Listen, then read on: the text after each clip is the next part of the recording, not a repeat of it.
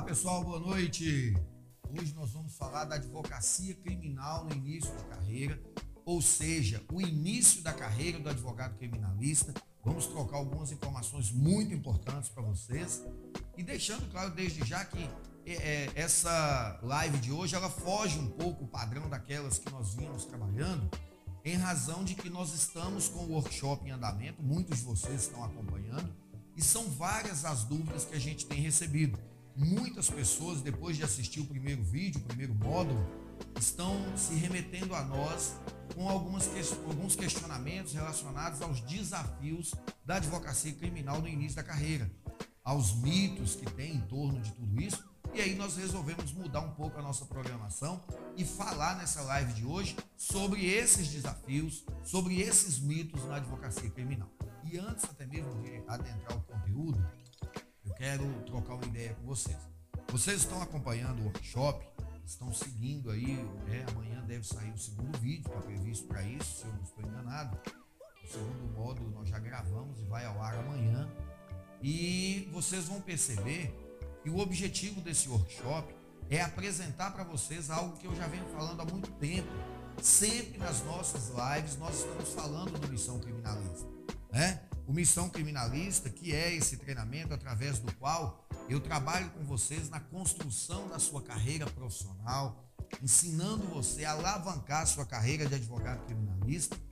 E o Missão Criminalista é um treinamento longo, extenso, muito profundo, com muitas informações, e a gente utiliza esse workshop para falar para você sobre isso, falar de carreira, falar da construção da sua carreira e apresentar esse Missão Criminalista para vocês. Lógico que a gente passa muita informação, muitas dicas. Vocês que já assistiram aí o primeiro módulo, já fizeram feedback, já me mandaram mensagens, sabem a que eu estou me referindo. Quantidade de dicas, de informações que a gente tem para vocês. Quem está seguindo o workshop, quem está acompanhando o nosso workshop, já percebeu. De onde que surgiu a ideia do Missão Criminalista? Surgiu de todas as dificuldades que eu passei. Isso não surgiu do nada. A ideia do Missão Criminalista não surgiu de nenhuma teoria, de nenhum escritor, coisa de outro mundo, não. É o nosso dia a dia, é a minha vida profissional. Quem está seguindo o workshop talvez já tenha percebido isso. Eu sonhei com a advocacia criminal minha vida inteira. O meu sonho com a advocacia criminal nasceu quando eu tinha 10, 11, 12 anos de idade. Ele se intensificou quando eu vi a possibilidade de cursar uma faculdade, o curso de direito. Quando eu vi que era possível, porque de acordo com a realidade da minha época, fazer a faculdade de direito não era algo acessível, e quando eu vi que isso era possível, então aquele sonho da advocacia criminal se intensificou sobremaneira. Eu passei a minha faculdade inteira sonhando com isso. Advocacia criminal, o exercício da advocacia criminal.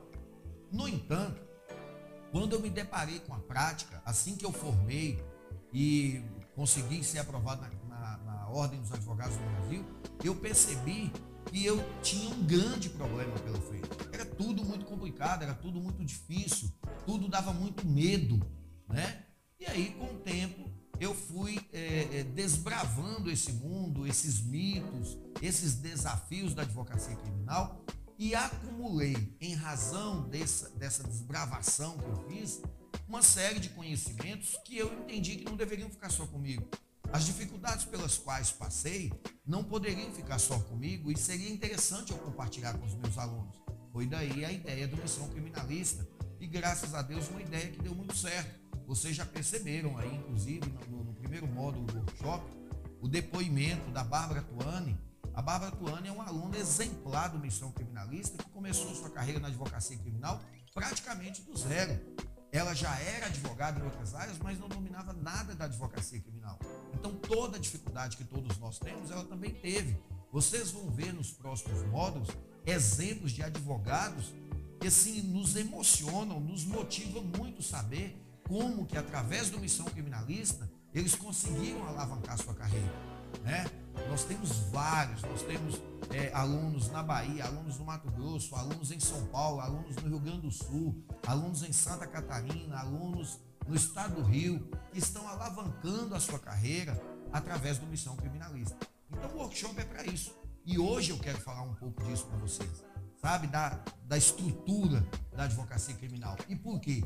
Porque com o lançamento do primeiro módulo do workshop, vários foram os alunos que fizeram comentários desses medos, desses, é, é, dessa ansiedade que se avizinha no início da carreira, tanto para quem está concluindo o curso, para quem já concluiu, acabou de ser aprovado na prova da OAB, ou então para quem já foi aprovado na prova da OAB e não está conseguindo alavancar sua carreira. Então vocês vão perceber que nós vamos falar muito disso aqui hoje. Tá joia? É, Renato Cordeiro, muito obrigado pela oportunidade. Sorocaba, São Paulo. Paulo Barreiro, Pouso Alegre, Minas Gerais, sul de Minas. Show de bola, região maravilhosa, linda. É isso aí, Paulo, seja bem-vindo. Gente, vamos trabalhar então, vamos começar. Muito obrigado a todos aí que se fazem presente, o Holmes, a Jennifer, Gabriela, Ivaneide, Edilene, o Joaquim, o Sami, o Gabriel, Valdemar, Renato, Paulo, todos vocês que estão aí presentes com a gente. Fiquem atentos, nós temos muita coisa interessante para falar aqui hoje com vocês. Bacana? Então vamos lá.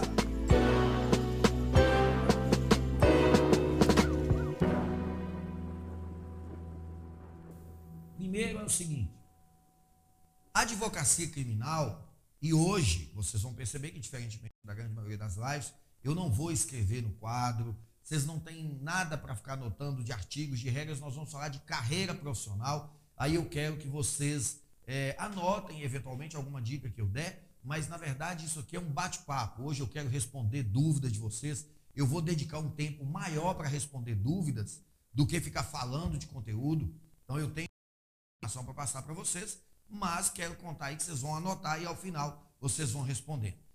Carreira na advocacia criminal. Isso dá realmente um medo. Muitos sonham com isso. Muitos namoram com a advocacia, com, com a, a área penal, com o processo penal, quando estão na graduação. E sonham, de repente, construir a sua carreira na advocacia criminal. No entanto, quando vocês saem da faculdade, quando vocês enfrentam a vida profissional, vocês começam a enfrentar os primeiros medos, as primeiras ansiedades, começam a se deparar com um monte de mitos. Daí o título da nossa live hoje: Mitos e Desafios. Por quê? Eu vou mostrar para vocês grande parte desses mitos e provar para vocês que realmente são mitos e a gente pode desmistificar isso aí, tá? Mas vou falar com vocês, sobretudo, é, aquelas informações principais que vocês precisam saber para entender. Ter medo é normal. Se deparar com essa realidade aqui fora e sentir muita ansiedade é normal. Querer fazer as coisas acontecer é normal. Não se preocupe com isso. O grande detalhe é que você tem que adquirir meios de eliminar esses medos e adquirir a segurança necessária para alavancar sua carreira. Esse é o meu papel. Lembre-se do que eu estou falando desde o início. Tudo isso aconteceu comigo. Eu passei por tudo isso. Eu posso te ajudar. Eu tenho experiência na área para poder trocar informações com vocês. Então é isso que nós vamos fazer. Primeira coisa, a sua carreira na advocacia criminal, ela está, ela deve estar alicerçada sobre uma base composta de três pilares a meu ver, a carreira na advocacia criminal se sustenta sobre três grandes pilares. Vocês podem anotar isso aí. Caso estejam com papel, caneta na mão, anotem isso aí. Se você não está com caneta e papel, providencie agora. Se você não pôde assistir essa live ao vivo e está assistindo ela agora numa regravação, você dá uma pausa, vai lá, pega um papel e uma caneta, porque você vai anotar isso aí. Isso é importante para você. A sua carreira na advocacia criminal se sustenta sobre três imagens. O segundo pilar, conhecimento. O seu segundo pilar é o conhecimento. O terceiro grande pilar que vai sustentar a advocacia criminal, coragem. Coragem. Esse é o terceiro grande pilar. Qual vai ser o nosso papel aqui hoje? falar para vocês um pouquinho de cada um desses pilares. Esse último a que me referi, a coragem, ele talvez seja o pilar mais agressivo, porque é através desse pilar que eu vou dizer para vocês: advocacia criminal não é profissão para covardes. Advocacia criminal não é profissão para covardes. E lembre-se, quem tem medo não é covarde. Covarde é quem tem medo e não enfrenta esse medo. Não busca uma forma de disseminar, de eliminar, né? melhor dizendo, de eliminar esse medo. Então, o que, que você precisa entender? Para ser advogado criminalista, para viver da advocacia criminal, você precisa ter coragem. E eu vou falar muito disso daqui a pouco. Mas de antemão já antecipo. Não significa dizer coragem para lidar com pessoas de alta periculosidade no mundo do crime. Não é isso. Esqueça essa ideia. Primeiro, derrube este rótulo que as pessoas criaram de que a advocacia criminal só lida com bandidos de alta periculosidade. Esqueça isso. A advocacia criminal tem várias áreas de atuação. Se você se especializou no criminal para lidar com crime organizado, com tráfico de drogas, com tráfico internacional de pessoas, aí talvez você vá realmente lidar com pessoas de alta periculosidade. Você vai ter que saber lidar com isso. Agora, existem muitas áreas na advocacia criminal que você vai lidar com pessoas que não são pessoas envolvidas no crime organizado, violento. São pessoas que se envolveram é, com algum crime por uma infelicidade, por um ato impensado, a crimes contra a administração pública. Então você vai lidar muito com isso. Nós vamos falar muito disso aí. Tá joia? Então, gente, primeiro pilar que nós vamos trabalhar, a imagem. Acreditem, grande parte da insegurança que vocês têm no início da carreira está vinculada à imagem que você tem. Por que me refiro a isso? O que é imagem profissional e o que é imagem pessoal? Seria basicamente eu perguntar para vocês, e muitos já me ouviram é, dizer isso em alguns vídeos que nós já temos aí nas nossas redes sociais. Mas se eu perguntasse para você hoje, qual a imagem você tem hoje? Qual é a imagem que você tem? Quem já assistiu meu primeiro módulo é, do workshop já me viu falar um pouco da minha história.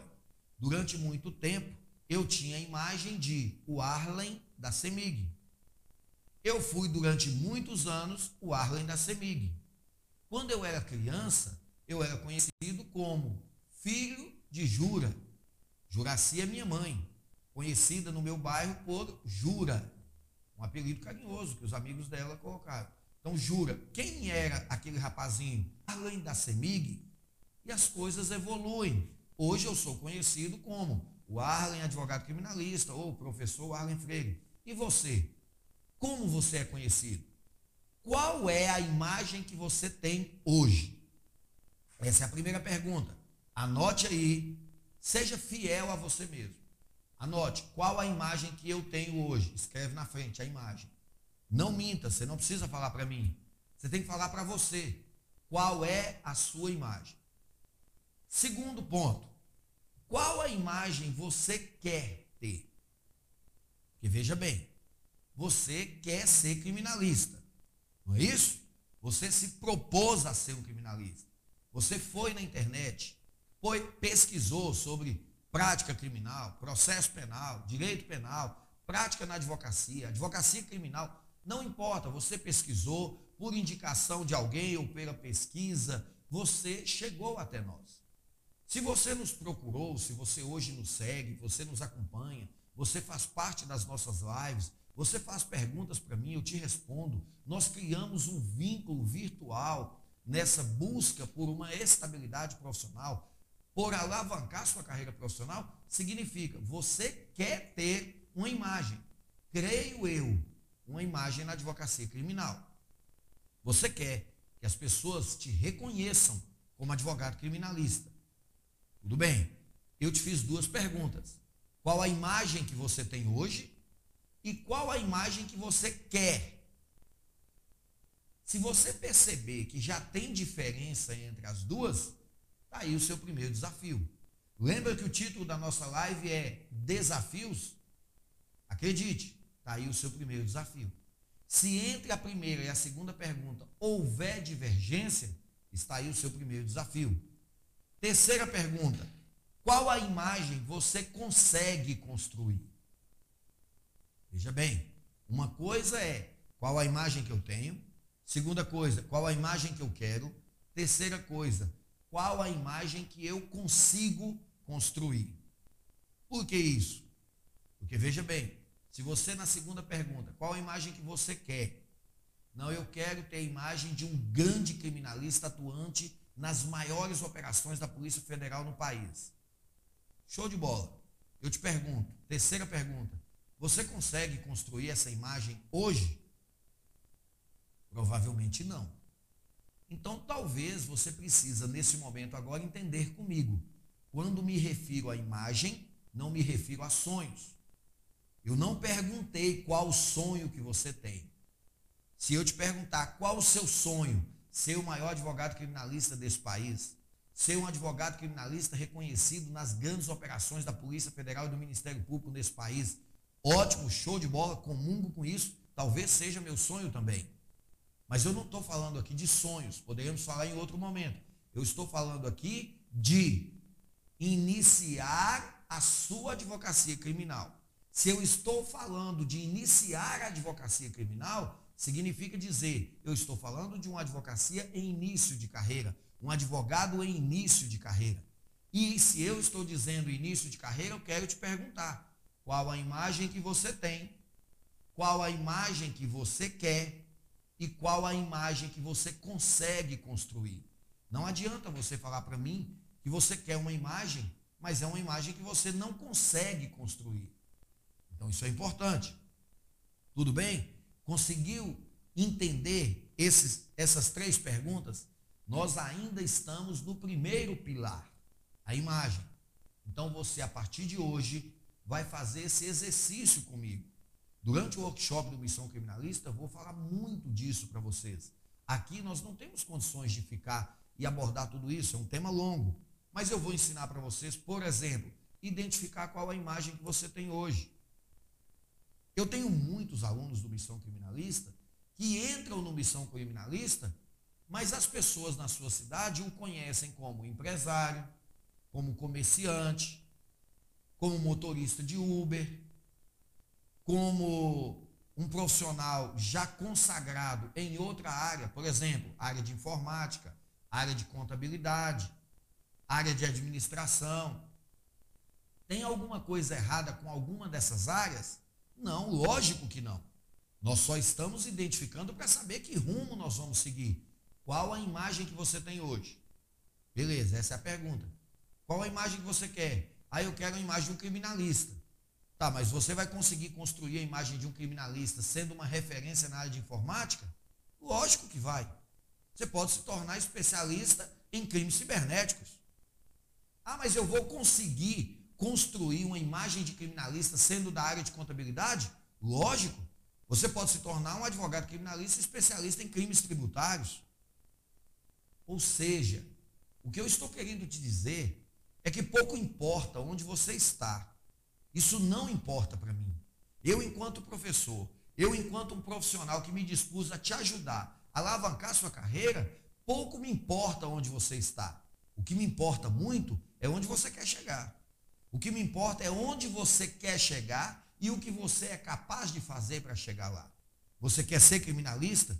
Você está disposto, você está disposta a construir uma carreira na advocacia criminal? Está disposta em investir na mudança da sua imagem profissional, da sua imagem pessoal? Então você está no lugar certo. Eu tenho certeza que eu tenho condição de te ajudar e eu vou ajudar você a construir sua imagem. Porque a imagem é o primeiro grande pilar de um advogado criminalista. Basta você pensar. O cliente que precisa de um advogado criminalista, o último lugar que ele vai pensar é entrar numa farmácia. O último lugar que ele vai pensar é entrar no escritório de contabilidade. O último lugar que ele vai pensar é entrar numa pizzaria. Então você para para pensar. Você quer que o cliente te contrate mas você não tem imagem de criminalista, então ele não vai te contratar. Essa é a primeira questão. Observem que no primeiro grande pilar, eu sequer falei para vocês de direito penal ou de processo penal. Eu vou falar disso no próximo pilar, mas no primeiro pilar, eu estou falando da imagem. Qual a imagem que você transmite para a sociedade onde você vive? Outro detalhe, eu não estou dizendo da imagem que você transmite para mim. Isso nesse momento não tem relevância. Eu quero saber da imagem que você transmite para a sociedade onde você vive. Essa é que é importante. Qual a imagem que o Gabriel transmite para os seus conterrâneos no Rio de Janeiro, os moradores do seu bairro, os seus amigos da igreja? Qual a imagem que o Holmes transmite para as pessoas que moram em Maricá? Como que as pessoas que moram em Maricá vão enxergar o Holmes Sabag? Como que, como que as pessoas que moram em Sorocaba vão enxergar o Renato? Como as pessoas que moram em São Luís do Maranhão enxergam Sami? Então imaginem vocês, Sami mora em São Luís do Maranhão. É uma grande capital. Ele mora num determinado bairro. Como que as pessoas desse bairro te enxergam? Como que as pessoas enxergam o Sami no bairro em que ele vive, na igreja que ele frequenta, na quadra onde ele joga bola, no clube onde ele passa o final de semana? Como que essas pessoas vão te enxergar? Eu fiz uma pergunta para vocês. Prestem atenção nessa pergunta. Qual a imagem que a cidade de Manga tem de Ulisses? Qual a imagem que a cidade de Guanambi tem de Clovis? Ah, mas eu moro numa cidade muito grande. Eu te pergunto, qual a imagem que o seu bairro tem de você? Qual a imagem que o clube que você frequenta final de semana tem de você? É disso que eu estou falando. Você não pode pensar em construir uma, uma carreira na advocacia criminal sem antes pensar no principal pilar que vai sustentar a sua carreira, a imagem que você construiu no meio onde você vive. Beleza? Eu disse no início que nós temos dois outros pilares. O próximo pilar é o pilar que eu chamo de conhecimento.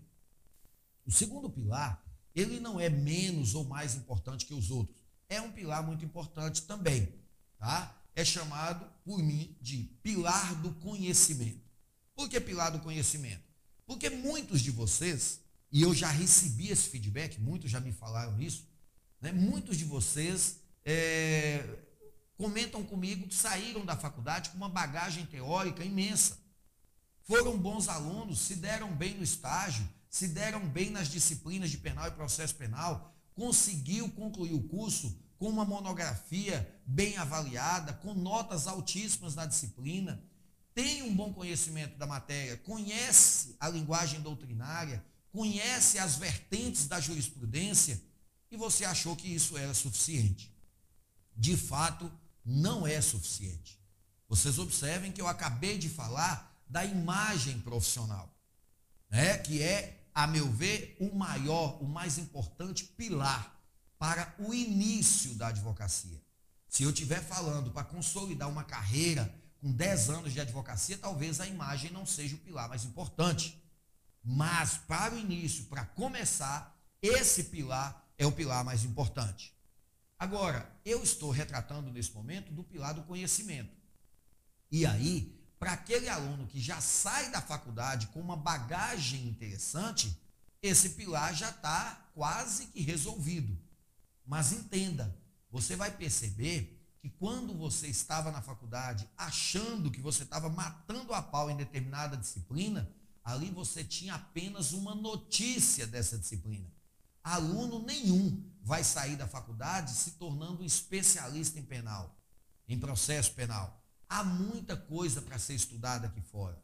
O conhecimento é muito importante, mas ele é adquirido todos os dias. Eu sou criminalista, eu sou advogado criminalista, sou professor de processo penal, fiz várias especializações nessa área, tenho várias pós-graduações, mas todo dia eu aprendo uma coisa diferente.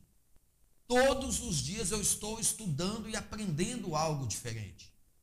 Eu sou orientador de monografia, eu sou, faço parte das bancas de avaliação de monografia, eu sou professor no curso de pós-graduação e volta e meia eu encontro situações que me colocam para estudar. Porque o conhecimento eu vou ter que adquirir todos os dias. E isso não é uma prerrogativa só do criminalista. Isso é uma prerrogativa de todo e qualquer profissional. Seja da área do direito ou não. Então entenda uma coisa: você vai passar o resto da sua vida estudando. Quem me vê falar de processo penal, quem me vê dar aula de direito, quem me vê discutir, não imagina que a gente estuda, e muito. Eu não posso parar de estudar. A, a, o direito evolui, a jurisprudência evolui, os doutrinadores mudam de ideia. Hoje eu passei quase que a minha tarde inteira estudando o que que Renato Brasileiro de Lima está falando sobre a carga principiológica do processo penal.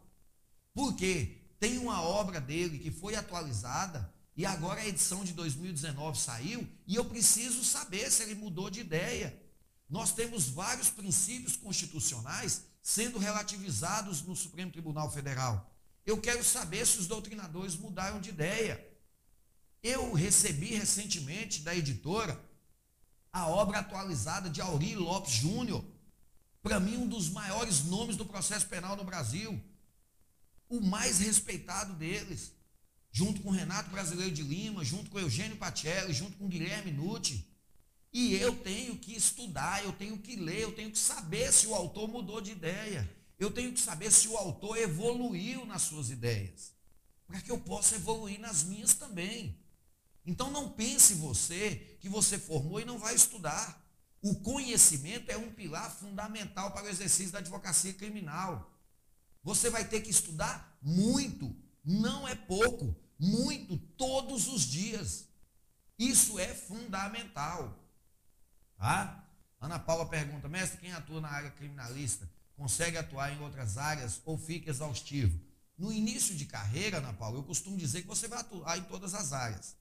Tá? Vai chegar um momento no início da carreira que você vai ser procurado para fazer uma audiência trabalhista, juizado especial civil, responsabilidade civil, uma ação indenizatória. E você talvez vai pegar aquela ação para aprendizado, você tem contas a pagar no seu escritório, mas você vai preocupar em construir a sua imagem de criminalista. E aí vai chegar um tempo que você vai ter tanta demanda criminal que você não vai dar conta de atuar em outras áreas.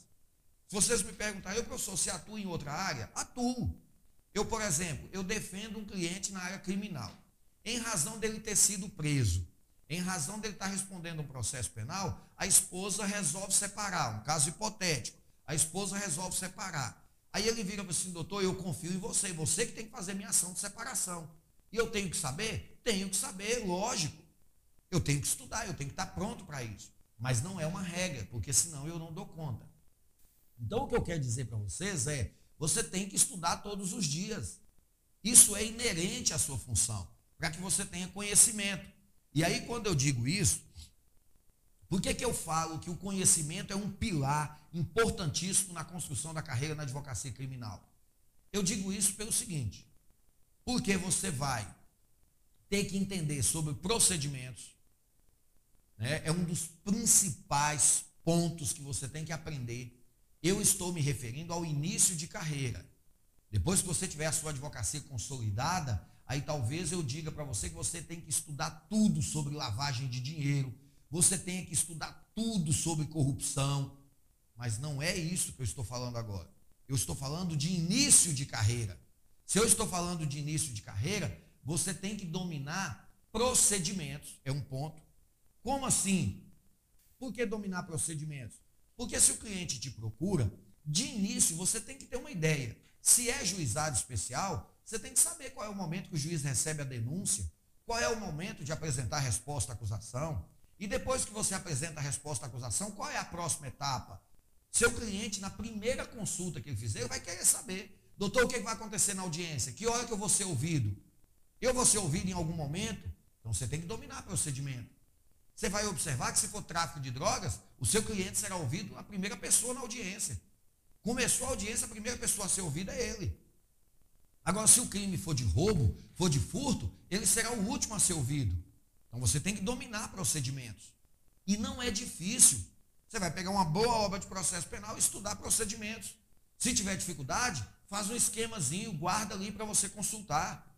Eu já falei para vários alunos, não é vergonha se você for para a audiência com o esquema do rito ordinário, do rito sumário, do rito do júri, do rito do tráfico de drogas, do rito do juizado especial anotado no cantinho.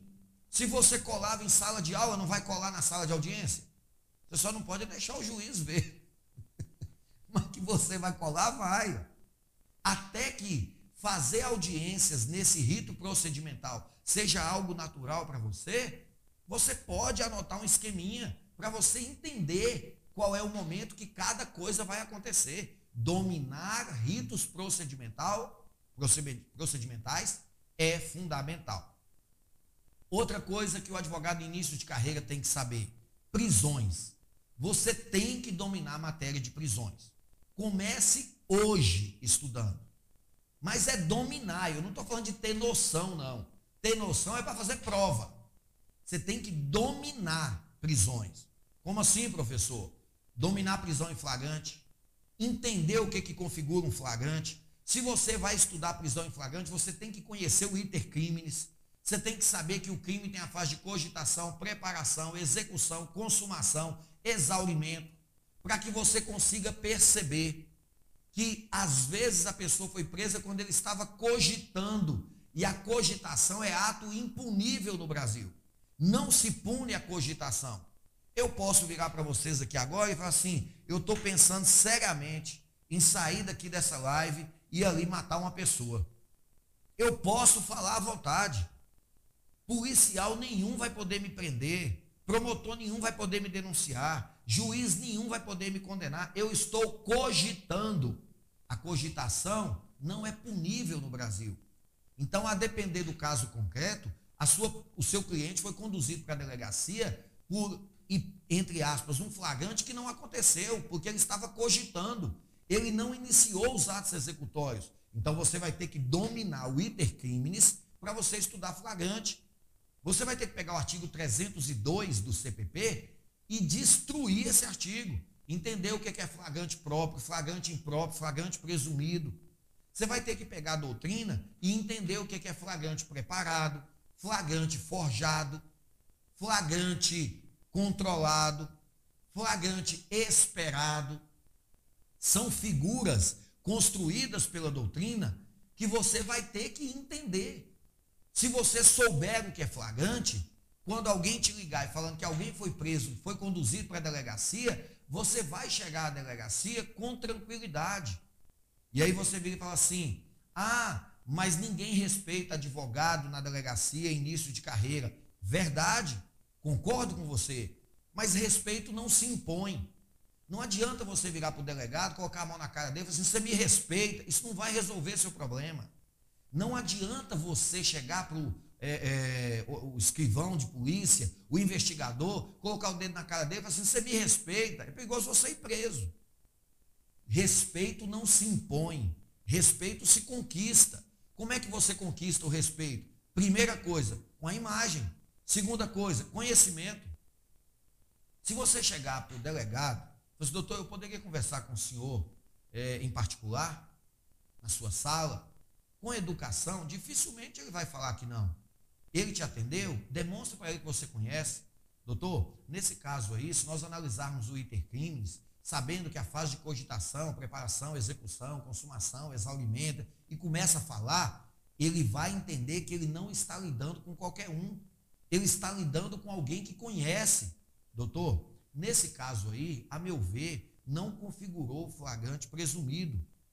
Porque o meu cliente não foi encontrado. Doutor, não configurou flagrante impróprio, porque o meu cliente não foi perseguido. Essa perseguição não se iniciou logo após a prática dos fatos.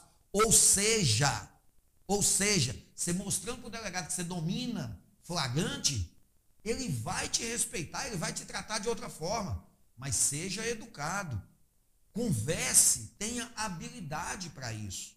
Deixa eu responder alguns comentários aqui.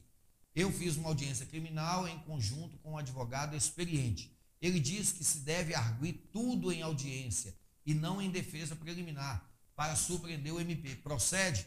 Ana Paula, nós falamos disso. Se você acessar os nossos vídeos lá no nosso canal no YouTube, arroba professor Arlen Freire, no YouTube, no Instagram, no Facebook, nós gravamos um vídeo em especial sobre a atuação do advogado na audiência criminal. Eu falo tudo isso lá.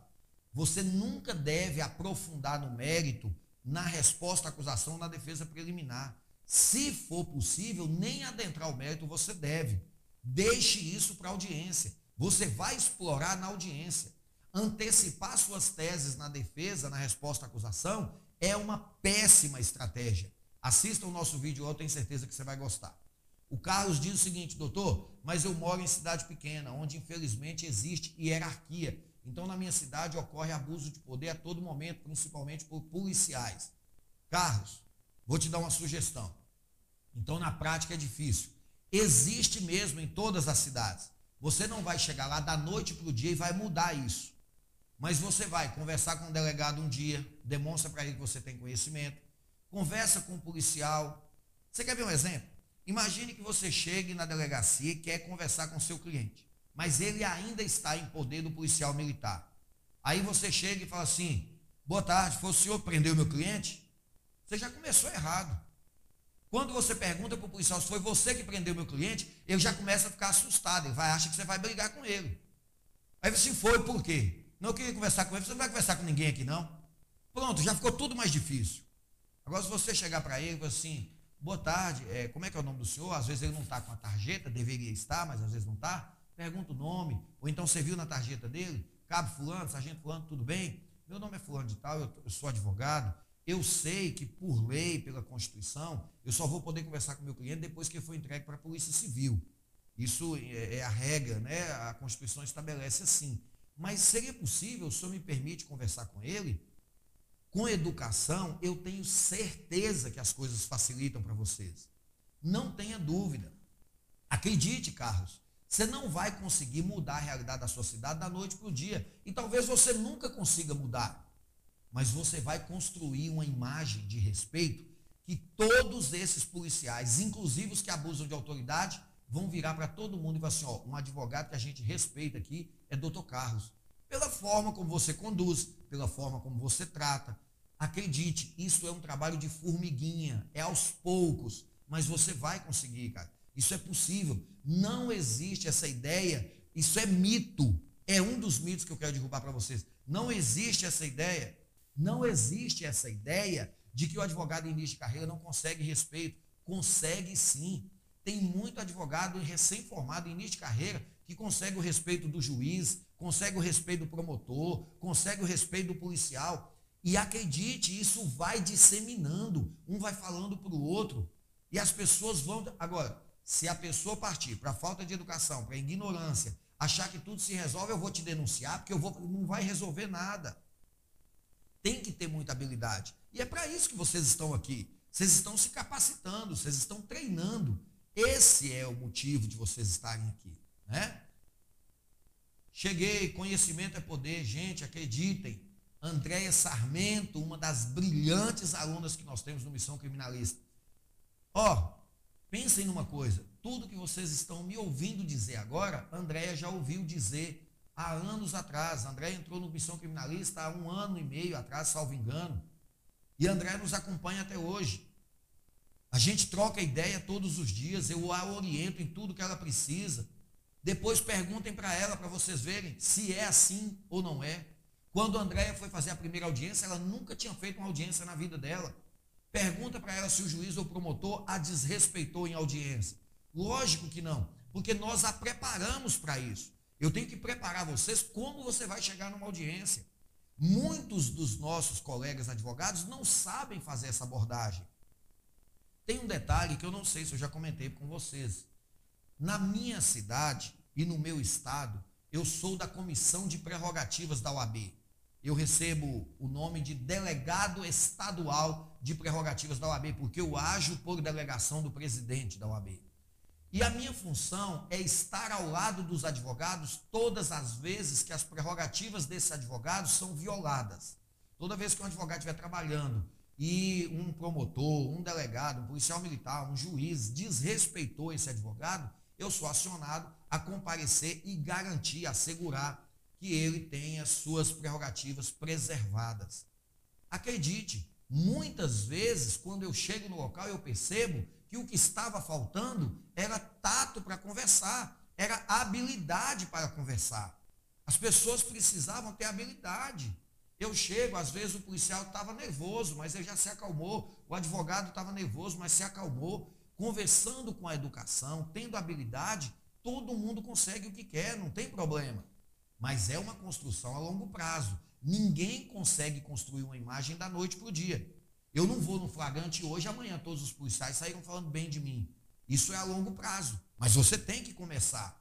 Aqui o delegado diz que a decisão é essa e pronto. E quando o delegado daqui fala, o que fica de plantão é de outra cidade. Quando ele falta, o que fica de plantão é outra cidade. Na madrugada, ele nem me atende.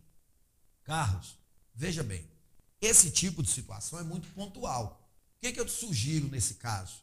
Quando o delegado tiver aí, e você tiver a oportunidade de conversar com ele, que não seja de madrugada, o procure e converse com ele e fale o seguinte, doutor, eu estou tendo muita dificuldade.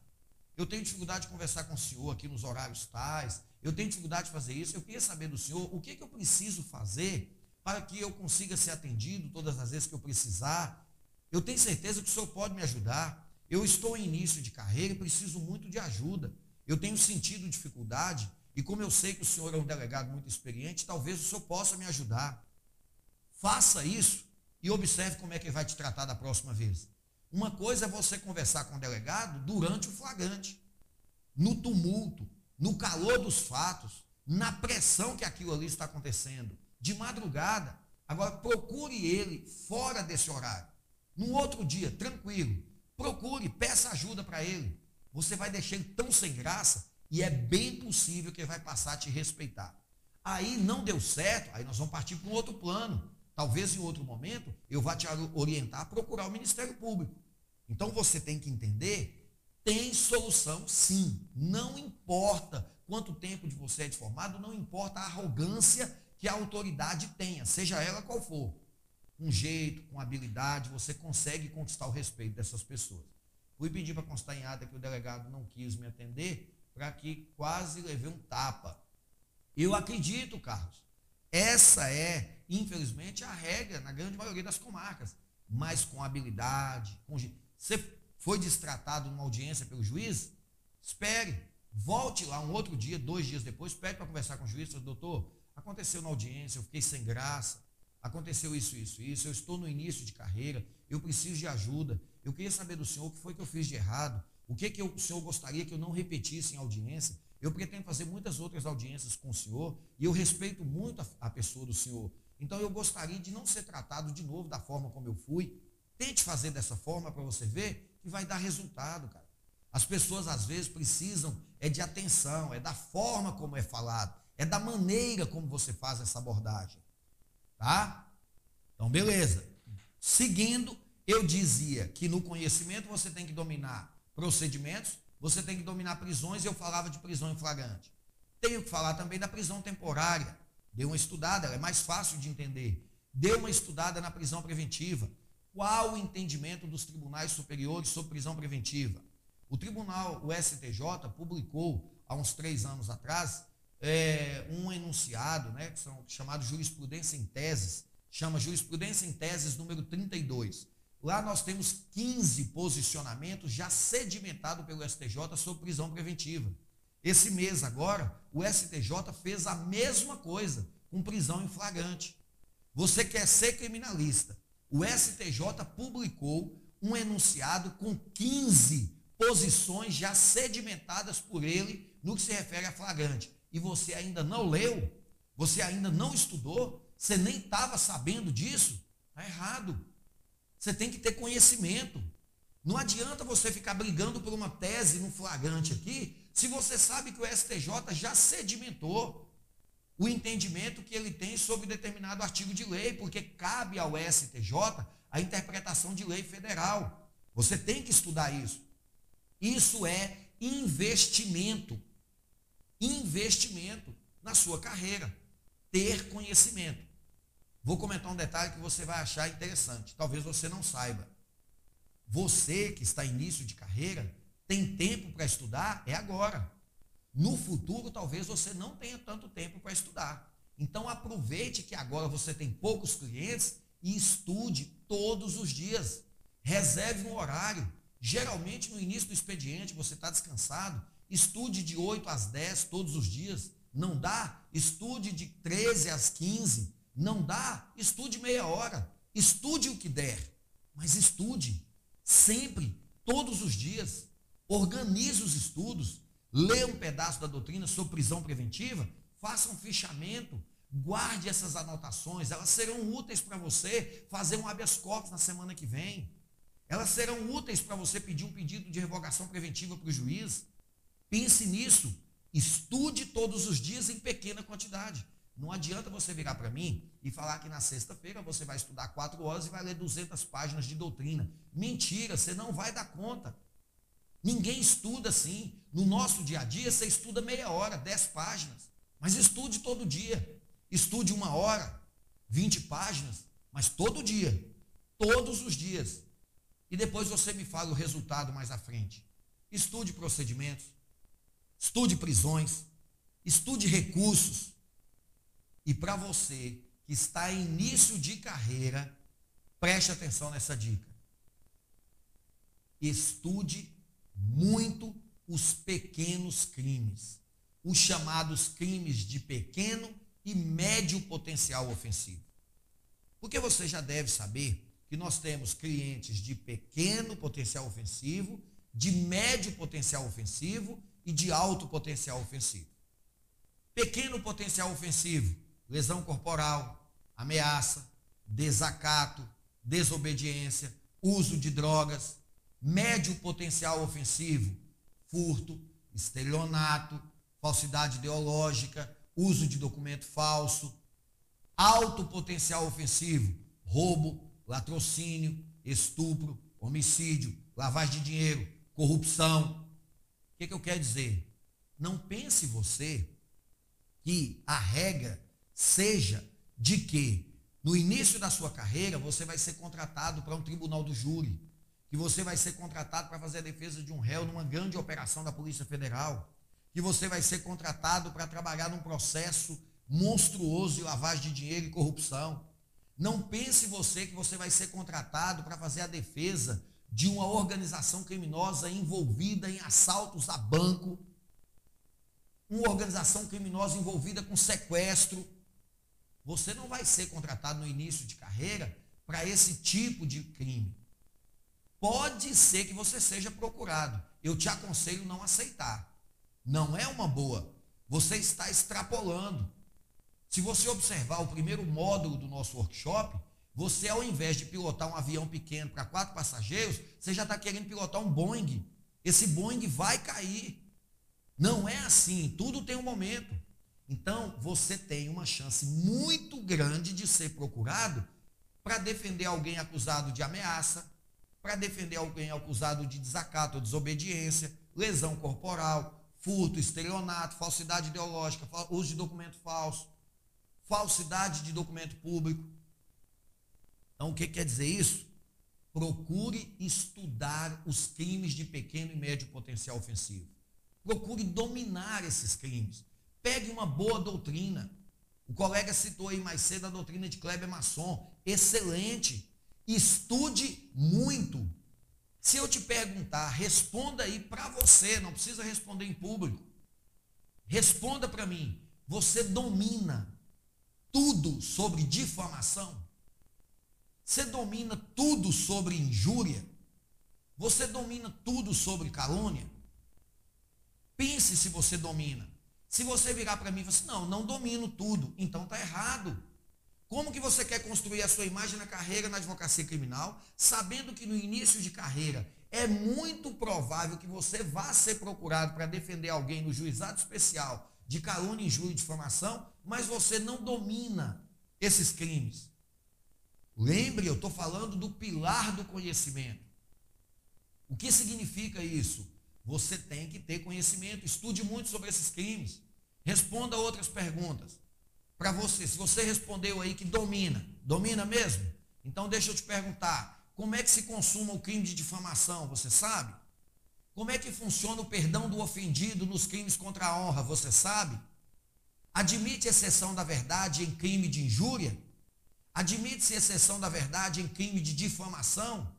Admite-se exceção da verdade em crime de calúnia? Qual a diferença da ação penal nos crimes de difamação contra servidor público no exercício da função e contra cidadão civil comum? Você sabe? Então você não domina. Entendeu o que, é que eu estou querendo te dizer? Nós estamos falando de conhecimento, eu estou falando de crimes de pequeno potencial ofensivo. A chance de você atuar num processo desse é muito grande. Então não queira dominar áreas pesadas do, do direito penal e do processo penal. Domine primeiro as áreas mais simples, os crimes mais simples. Se torne especialista em crimes de pequeno e médio potencial ofensivo. O que qualquer pessoa falar, você pode responder. Crime de médio potencial ofensivo. Eu tirar xerox de uma nota de 50 reais, xerox colorido, num papel chamex, no tamanho original da nota, recortar e eu for pego pela polícia com esse papel, eu respondo por falsidade de moeda? Você sabe me dizer? Você domina isso? Deixa eu te perguntar uma coisa. A pessoa tirou o xerox de uma nota de 50 reais e foi presa pela polícia. Você acha que ela vai contratar o maior advogado criminalista do Estado para fazer a defesa dela? Você acha que ela vai contratar o maior advogado criminalista do país para fazer a defesa dela? Você acha que ela vai contratar o maior advogado criminalista da sua cidade para fazer a defesa dela? Não. Ela não tem condições para isso. Ela vai contratar o advogado mais acessível financeiramente, o que está em início de carreira. E o advogado que está em início de carreira vai pegar esse processo e vai fazer a melhor defesa que ele poderia fazer. Sabe por quê? Porque você vai chegar lá e provar para o juiz que para o STJ, falsificação de moeda grosseira é crime impossível não responde por falsificação de moeda se a falsificação é grosseira. O que significa dizer, ninguém vai ser enganado com um papel chamex tirado um xerox de nota de 50 reais, não. E você vai absolver seu cliente. Baseado em quê? Porque você estudou um crime de médio potencial ofensivo. Não adianta você estudar os crimes mais complexos. Ah, eu quero entender tudo sobre os crimes da Lava Jato. Você acha que alguém da Lava Jato vai contratar um advogado de início de carreira? Pode ser que isso aconteça, mas eu duvido. Então perceba que quando eu falo de conhecimento, é você estudar aquilo que será útil nesse momento para você. Procedimentos, prisões, crimes de médio e pequeno potencial ofensivo. Estude isso. É fundamental para o início da sua trajetória. E, partindo para o final da nossa live, vamos falar da coragem. O que quer dizer essa coragem? Eu estou falando do que você precisa entender. É o terceiro pilar para construir uma trajetória de sucesso na advocacia criminal. Isso vale para quem está começando, vale para todos vocês. Como que você vai construir o pilar da coragem? Como que você vai fazer isso? Primeiro, Hoje, talvez você tenha medo, porque você não tem conhecimento. Quando Andréia escreve aí, conhecimento é poder, ela já me ouviu falar disso. E é por isso que ela escreveu isso aí. O dia que você adquirir conhecimento, você vai ter poder. Se você chegar na delegacia e dominar tudo de prisão em flagrante, eu duvido que você vai ter medo do delegado. Se você dominar tudo de prisão em flagrante, você vai chegar, vai cumprimentar o delegado de cabeça erguida. Bom dia, doutor. Porque você tem conhecimento e conhecimento te dá poder. Se você vai fazer uma audiência criminal de tráfico de drogas, você domina tudo sobre o procedimento do tráfico de drogas. Você leu e fichou todo o processo. Você tem todas as anotações. Eu duvido que você não vai ser respeitado nessa audiência. Por que você vai ter coragem? Porque você domina o conhecimento. O que faz você ter medo é a falta de segurança com o domínio do que você está fazendo. Se você domina o que você está indo fazer, o receio que você vai ter no início é um receio que eu chamo de respeito. Você vai ter respeito pelo juiz, respeito pelo promotor, o receio dele te fazer uma pergunta e você não saber responder. Mas medo, medo você não vai ter. Só tem medo quem não tem conhecimento. Quem tem conhecimento tem poder. Se você investir no segundo pilar que eu te falei, coragem vai ser algo mais fácil para você adquirir. Outro ponto. Eu vou te perguntar uma coisa, mais uma vez eu te peço. Não responda para mim. Responda aí para você. Você consegue interpretar pessoas? Aí você vai me responder. Não, como assim, professor? Eu sei interpretar texto. Eu sei interpretar doutrina. Eu leio, eu entendo. Não, não foi isso que eu perguntei. Minha pergunta foi clara. Você sabe interpretar pessoas? Você sabe fazer leitura de ambiente? Também chamada de leitura de cenário. Você sabe o que é isso?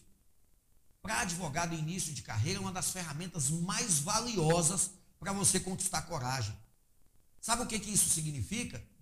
É eu entrar dentro da sala de audiência agora, dar uma olhada na sala e perceber alguém brigou com esse juiz hoje. Ou foi a esposa dele, ou foi um servidor de secretaria, ou foi um advogado aqui na audiência. Alguém brigou com esse juiz. Ele não está bem. Se ele não está bem, hoje não é o momento de você pedir a liberdade do seu cliente. Vá pedir essa liberdade no gabinete para ele amanhã ou depois. Sabe o que é leitura de ambiente? É você ir fazer uma audiência e antes de começar a sua audiência, você entre na audiência anterior à sua, senta caladinho e observe como que o promotor está fazendo. Você observa e, e vai constatar se esse promotor é em paz, ele é agressivo, ele é um cara muito educado, é um cara muito aguerrido, fala parecendo que está gritando. Se você viu que o promotor é muito tranquilo, uma pessoa muito educada, volte lá fora, converse com as testemunhas, ó, podem ficar tranquilas. Eu vi o promotor trabalhando ali agora, pense numa pessoa educada. Pense numa pessoa tranquila para trabalhar. Isso vai dar um alívio para as testemunhas e vai melhorar substancialmente a qualidade da prova que você vai produzir. Sabe o que, é isso? Coragem. É você investir no conhecimento de pessoas. É você investir que eu entrar numa audiência, eu tenho que ter uma ideia como que as pessoas estão. Saber interpretar pessoas é conversar com o seu cliente e saber se o seu cliente está mentindo para você ou não. Você precisa saber, você precisa ter essa habilidade. É conversar com a testemunha. Seu cliente vira assim: ó, oh, quem vai ser minha testemunha vai ser Dona Maria, a melhor testemunha que eu posso ter. Aí você conversa com Dona Maria, volta para o seu cliente e fala assim: ó, oh, não vai dar certo. Dona Maria vai entrar na audiência e vai fazer bobeira. Não vai dar certo. Aí seu cliente, como é que você sabe? Eu conheço pessoas. Eu sei lidar com pessoas. Eu estudei, eu me preparei para lidar com pessoas. Vocês têm ideia da relevância e da importância disso? Bom, invista nessa habilidade de conhecer e interpretar pessoas. Vocês vão ver que nós temos várias obras literárias sobre isso. Pesquise, compre, adquira esses livros e estude. Tem um livro chamado Como Interpretar Pessoas. Pode digitar esse livro na, na, no Google. Como Interpretar Pessoas. É de uma autora norte-americana. É, o primeiro nome dela é Esther, o segundo é muito complicado, eu não sei falar não, porque eu não sei nada de inglês. Essa autora norte-americana, ela é uma psicóloga especializada em orientar os advogados norte-americanos a escolher jurados. Aí ela ensina você a interpretar as pessoas olhando o comportamento das pessoas. Nós temos um autor no Brasil chamado Reinaldo Polito. Reinaldo Polito. Ele é um estudioso do comportamento humano. Tem obras escritas em diversas áreas, mas tem uma deles que fala como interpretar e como convencer as pessoas. É uma obra, acho que o nome nem é exatamente esse. Só um minutinho que eu vou olhar aqui agora e falo para vocês. É, como conquistar e influenciar pessoas. Conquistar e influenciar pessoas para se dar bem. Você tem que investir numa obra dessa. Sabe por quê? Você vai aprender a conversar com o juiz. Como influenciar esse juiz a decidir do jeito que você quer? Como conquistar a confiança do delegado? Como conquistar a confiança do promotor? Gente, Isso são técnicas que não caem do céu. Eu não construí a minha advocacia criminal basear, meu Deus, como é que eu vou fazer? Eu usei conhecimentos que eu tinha na época em que eu era gestor de pessoas na empresa em que trabalhei e usei isso a meu favor. Foi estudando essas obras que eu aprendi a como conversar com o delegado e conquistá-lo, como conquistar com o juiz, o promotor. Isso é importante, porque às vezes você vai falar com o delegado achando que está matando a pau e o delegado está se sentindo desrespeitado. Por quê? Porque você não tem habilidade para conversar. Então, invista, estude isso. A faculdade não te ensinou isso. Então, você tem que estudar. Adquira obras, estude, você vai ver que isso vai te ajudar muito. Isso é muito importante. Tá? Para finalizar esse pilar da coragem, acredite numa coisa que eu vou dizer para vocês. Você está em início de carreira, Cidade pequena, cidade grande, não importa. Você sabe a área que você vai atuar? Procure saber quem é o juiz, procure saber quem é o promotor, procure saber quem é o delegado. Estude a vida de cada um deles. Preste atenção no que eu estou te falando. Isso é fundamental para um profissional início de carreira. Estude a vida do juiz, estude a vida do promotor, estude a vida do delegado. São personagens principais no processo penal. Mas você me pergunta, professor, como assim? Vou te dar um exemplo. Pega o juiz da sua cidade, vá lá na plataforma Lattes. Professor, eu não sei o que é isso, não. Plataforma Lattes é uma plataforma criada pelo Ministério da Educação, que está lá no site do Ministério da Educação, que chama Curriculum Lattes. L-A-T-T-E-S. Currículo Lattes. Todo mundo dedicado à docência, todo mundo que escreve, todo mundo que publica livro, todo mundo que pesquisa, todo mundo que estuda, tem um currículo Lattes. Se você for lá no currículo Lattes e pesquisar o Arlen Freire Barbosa, você vai achar meu currículo completo. Você vai ver quais as pós que eu já fiz, você vai ver todos os artigos que eu já escrevi, você vai ver os capítulos de livros que eu já escrevi. Você vai ver tudo que eu faço. Vá lá, Pesquise o currículo Lattes do juiz que você vai fazer audiência com ele. Imagine, você vai fazer uma audiência de tráfico de drogas. Aí você, antes da audiência, pesquisa o currículo do juiz e descobre que esse juiz escreveu um livro sobre tráfico de drogas. E você acha que você tem condição de fazer audiência sem estudar sobre tráfico de drogas? Se eu fosse você, eu nem aparecia lá. Percebe? Isso é investir na construção da sua carreira. Estude a vida do juiz. Estude o promotor. Você vai olhar o currículo do, do juiz, você descobre que esse juiz já foi delegado. Esse juiz já foi promotor. Na hora que você estiver na audiência, debatendo uma ideia, ele discorda de você, você vai virar para ele assim, ô doutor, eu respeito é, sua discordância, mas eu acredito, muito provavelmente o senhor está discordando de mim, porque eu estou construindo uma linha de defesa. E o senhor vem de uma linha de acusação. O senhor era promotor de justiça, então é natural que o senhor concorde com o promotor. Bom, ele pode não gostar do que você falou, ele pode continuar negando, mas uma coisa ele tem certeza: você mexeu no ponto fraco dele. Você conhece quem é ele. Você sabe quem é ele. Se você tiver que entrar com exceção de suspeição contra ele, alegando porque ele é promotor, já foi promotor antes de ser juiz, você está mostrando que você não é qualquer profissional. Você domina muito a área que você está ali. Acredite no que eu estou falando. Você vai ter muito mais coragem para atuar quando você for capaz de conhecer quem é a pessoa que está do outro lado. Quem é o promotor, quem é o delegado, quem é o juiz. Para encerrar nossa live, anotem aí, advocacia criminal é uma guerra, é uma batalha. Você precisa conhecer seu inimigo. A melhor forma de vencer uma batalha é conhecendo o seu inimigo. Quem é seu inimigo no processo penal? Delegado, juiz e promotor. Lembre-se disso. Como que você vai conhecer? Estude aí um livro, A Arte da Guerra, de Santos. É uma obra excelente para você entender o que, que é advocacia criminal.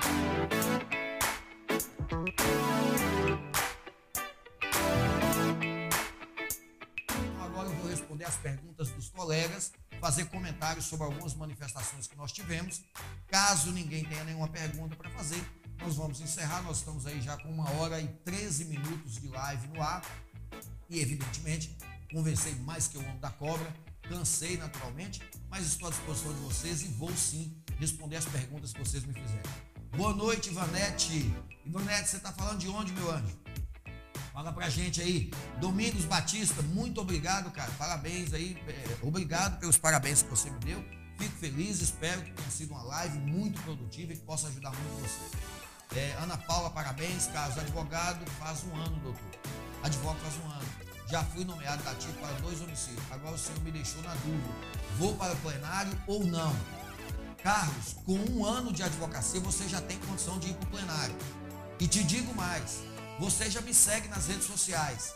Tudo que eu puder fazer para te ajudar a ir para o plenário, eu vou te ajudar. Se você quiser, eu vou aí na sua cidade fazer esse plenário com você. Mas que você vai fazer essa defesa e que você vai brilhar na advocacia do Tribunal do Júri, eu estou te dando minha palavra que você vai.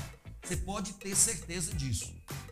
A minha advocacia criminal começou com a advocacia dativo. Eu atuei muito como dativo no início da minha carreira pode ter certeza, você vai sim, tá? Quando eu estou dizendo que você não deve enfrentar, é a regra.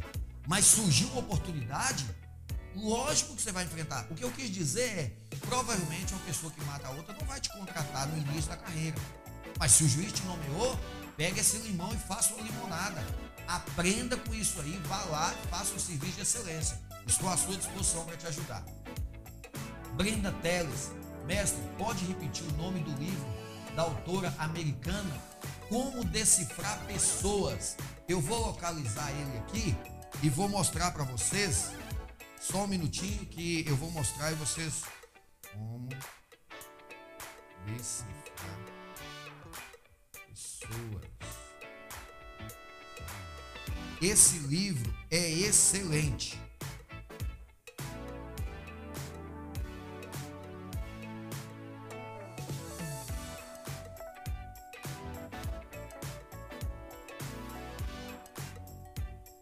falei Esté, eu errei o nome dela, porque o nome dela é complicado. Eu vou colocar aí na live para vocês verem. Ó, vamos lá.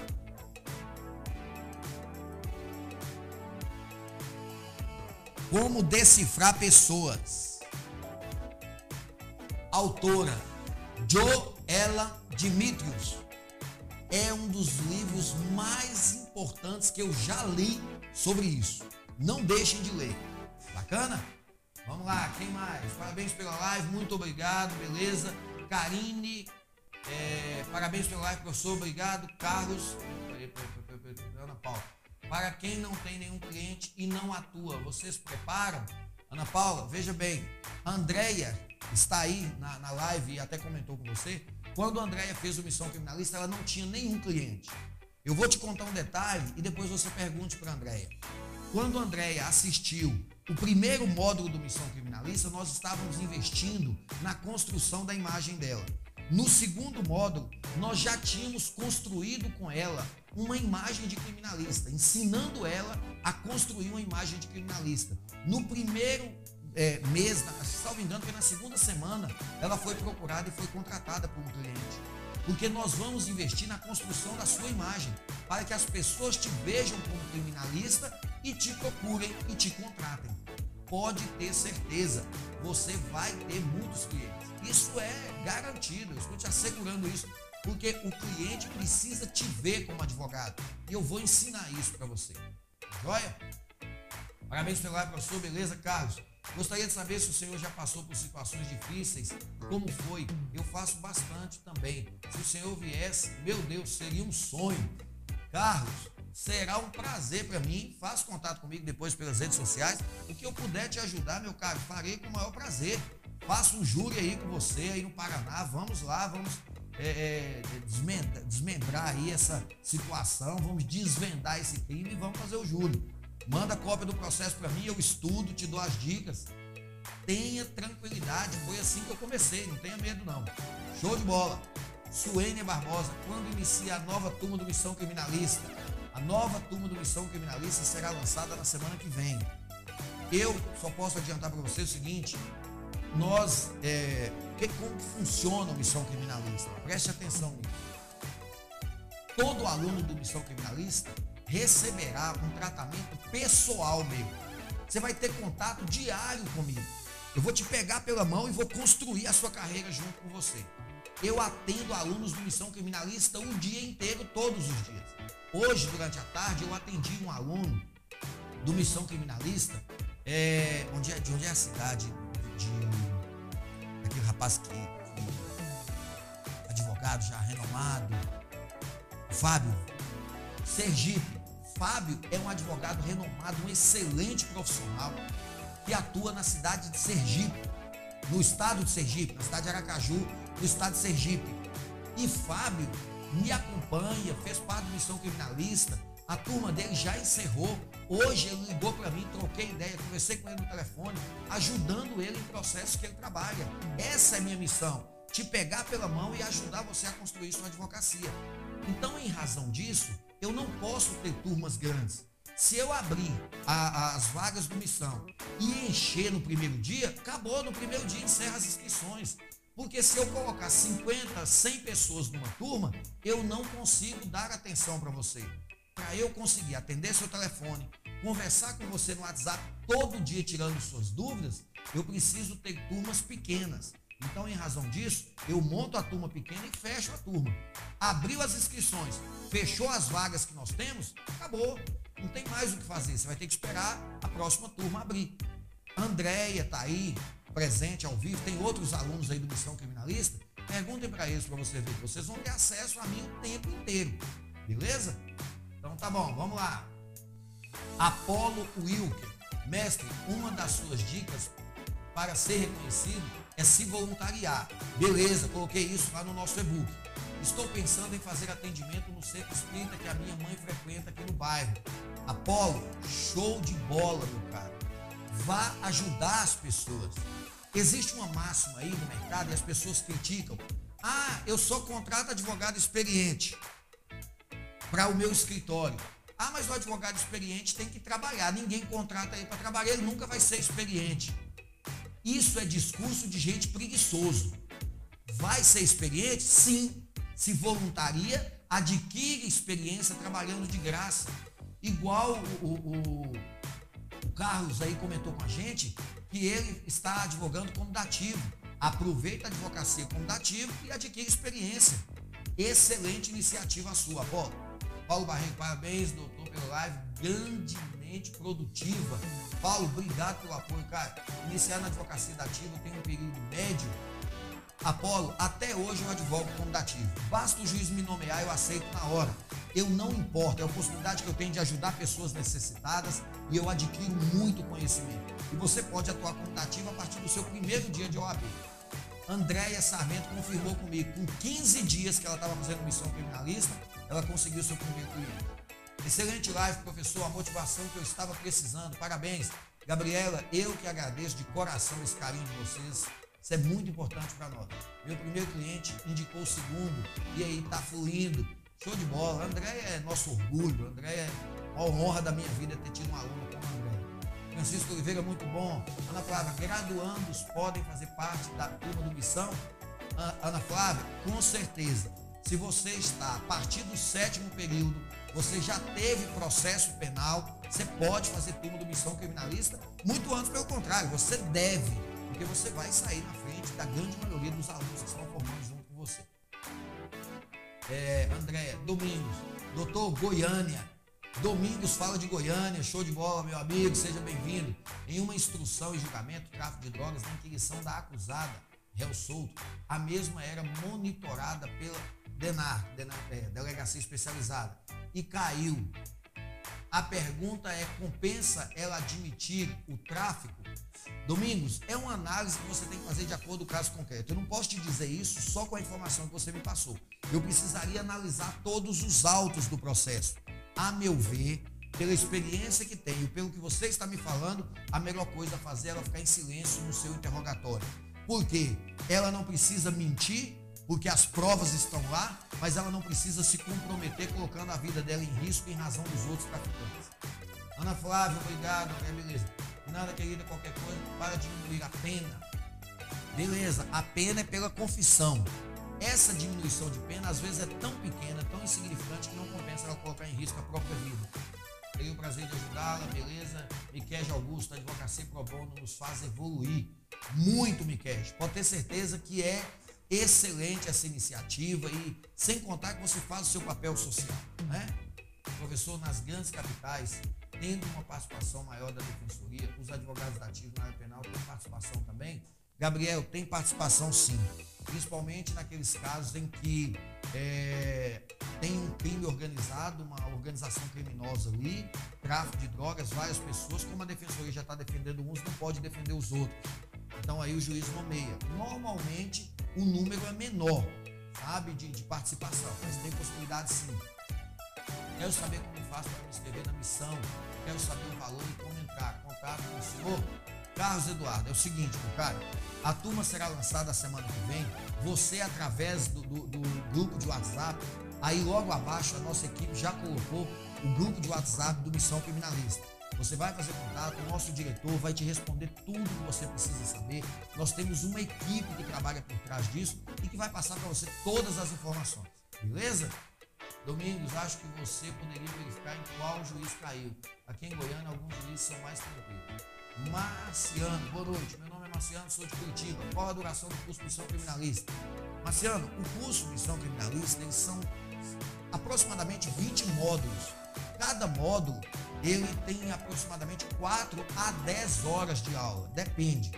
Os módulos, como tem lições, eu te passo um módulo, você tem que colocar em prática o que eu estou te falando, são liberados semanalmente. Com isso, o Missão Criminalista dura em média de 3 a 5 meses. Mas isso depende muito de você. Porque depende do tanto que você evolui, porque você vai fazer isso de acordo com o seu tempo. Tá? Os módulos vão ser disponibilizados, você faz no seu tempo, da forma que ficar melhor para você. E aí vai chegar um momento que nós teremos encontros presenciais. E aí, para você participar desses encontros presenciais, você tem que já ter cumprido algumas etapas do missão. Tranquilo? Fica o juiz da quinta vara criminal, beleza? Qual o tempo de acesso? Beleza, Samir, já acabei de responder isso aí, beleza. Gente, show de bola. Muito obrigado pela companhia de vocês.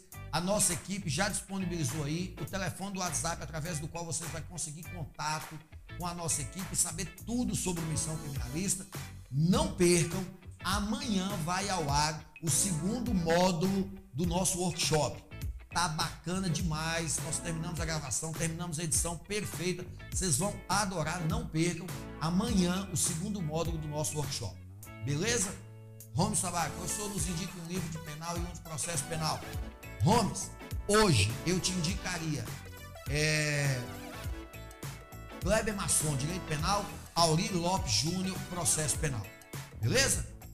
Show de bola, um grande abraço para vocês. Muito obrigado pela presença, muito obrigado pelo carinho, pela atenção de todos vocês. E a gente se vê na nossa próxima live a semana que vem.